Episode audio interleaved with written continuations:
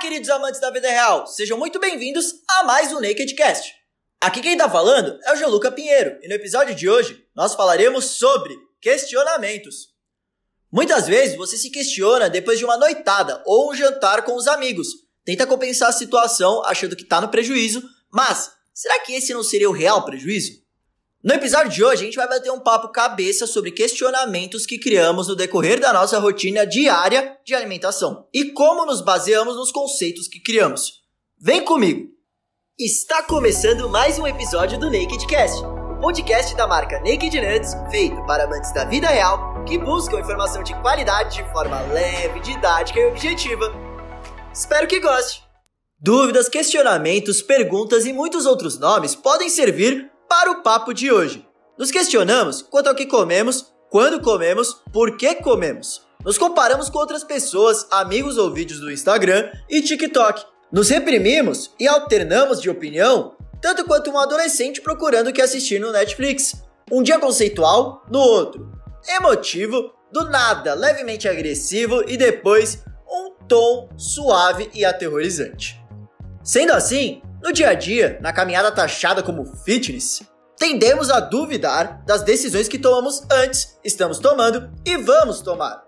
E faz parte tal, assim, mas qual o efeito disso sobre a nossa conduta?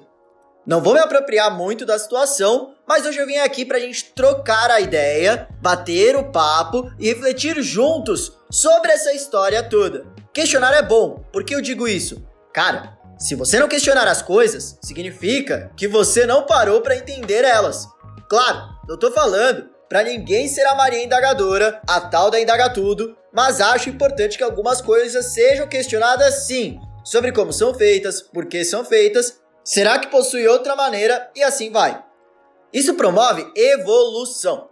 Einstein não criou a teoria da relatividade aceitando e se confortando com o fato do universo ser daquela maneira. E duvido muito que ninguém atingiu o shape almejado ou acima disso, a saúde dos deuses, com base no conforto livre e espontâneo 100% do tempo. Essas pessoas questionaram o entorno e até a si mesmas, assim como também foram questionadas. Também precisaram aprender a lidar com tudo que se era duvidado e diferenciar o que realmente era um questionamento, uma colocação, um ato de denegrir e assim por diante. É fácil? Não é. Tem atalhos? Bom, se você conseguir aprender coisas através das experiências dos outros, filtrando elas, sim. Do contrário, o que provavelmente vai acontecer, também acho que não é sobre quem aprende mais rápido. A vida, na verdade, é sobre quem está disposto a continuar aprendendo por mais tempo.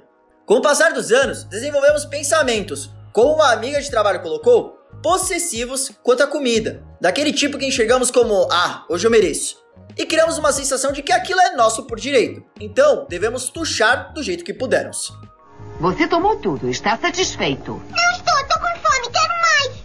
Rapidamente, o mesmo pensamento de posse sobre a situação se reverte em culpa, do gênero nossa, comi muito ontem. Ou, comi aquele hambúrguer com batata frita e molho, droga, falhei. Logo, no cérebro, com o funcionamento mais normal de todos, surge a seguinte questão: Cara, como assim? Será que foi um prejuízo? Melhor eu evitar da próxima? Isso diminuiu o meu resultado? E agora? Percebe a criação de realidade por conta do questionamento? Não julgo, pelo contrário, tô aqui contigo porque abraço e já partilhei do mesmo. Mas, com pouco que sei, espero que te ajude de alguma forma a entender um pouco melhor isso tudo. A tendência desses questionamentos é sempre correr atrás do balde, tentar recuperar o que supostamente foi perdido, mas, papo reto, não é bem assim que a banda toca.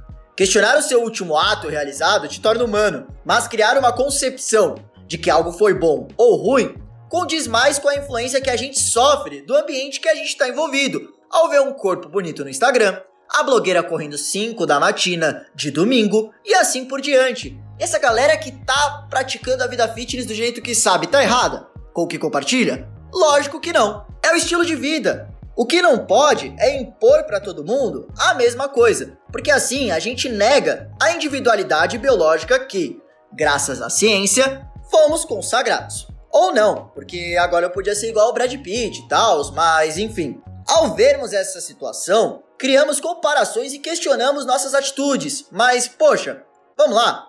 Se você come um hamburgão industrializadaço todo almoço, janta sete pedaços de pizza, lancha uns três sandubas de queijo com peito de peru. E toma um litro e meio de leite por dia, com 1,54 de altura, pesando 50 quilos e não faz nenhuma atividade física no dia, questionar suas atividades e atitudes nos últimos tempos em relação à sua saúde pode ser algo muito bom para você fazer e para você poder repensar o seu estilo de vida. Agora, você tem 5 refeições diárias durante 7 dias da semana, então é um total mais ou menos de uns 35. Você tem total conexão com o seu plano alimentar, adora o que você está comendo, já está no estágio mais avançado de reeducação alimentar, mas ainda tem essa relação duvidosa com o alimento ou de autocorreção. Meu, se eu te digo algo, é vai lá e come.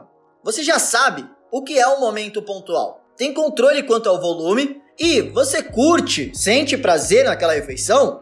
Vai fundo, come, saboreie bem, sem depois querer corrigir o que pessoas taxam como prejuízo. Sabe o que realmente pode ser um prejuízo? Essa autocorreção tardia que você está fazendo, que determina que uma certa refeição ou contexto é, na verdade, algo que te prejudica você passa a condicionar seu cérebro a ver com maus olhos uma refeição e ter medo dela, ou achar que ela precisa ser corrigida, quando não tem isso.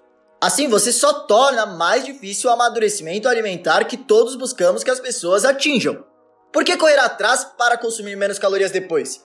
Volta para o contexto normal, porque assim, hábitos são construídos. Na mania da compensação, você só trata a alimentação como uma prisão, que, depois de uma escapadinha, precisa ir para a cela novamente. A alimentação tem que ser sinônimo de maturidade para tomar a livre escolha de comer da maneira que preferir naquele momento, levando em conta sua saúde e contexto, sem que aquilo contribua para a piora da sua qualidade de vida. E, vai por mim, uma refeição de 35 refeições, cara, não vai mudar nada a sua vida.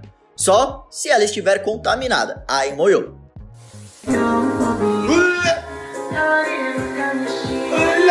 E se estiver próximo e dentro do que você consumiria ali de maneira habitual, então não se preocupa, porque comida é comida do mesmo jeito, só com uma roupa diferente muitas vezes. Então, seguinte, quer optar por comer um hambúrguer com a família? Show, alimentação é social.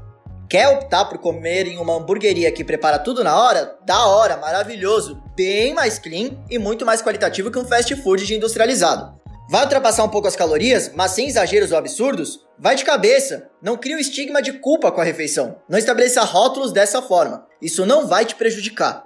O que não dá é sua alimentação estar sem qualidade alguma e você querer uma desculpa para ficar confortável fazendo tudo igual. Isso não é desculpa e o seu questionamento, como disse lá no topo, pode levar a uma certa evolução para a sua saúde. Por fim, questione-se, mas tome cuidado com as associações desses questionamentos. É isso, pessoal. Muito obrigado pela atenção. Hoje falamos de forma mais reflexiva sobre questionar-se, relacionamento abusivo com o alimento, a importância da mudança de hábitos e como a forma que pensamos influencia na nossa conduta com a comida. Se você ainda não ouviu o nosso episódio sobre resultados, pode ser da hora para complementar esse aqui. Tamo junto e até a próxima. Tchau!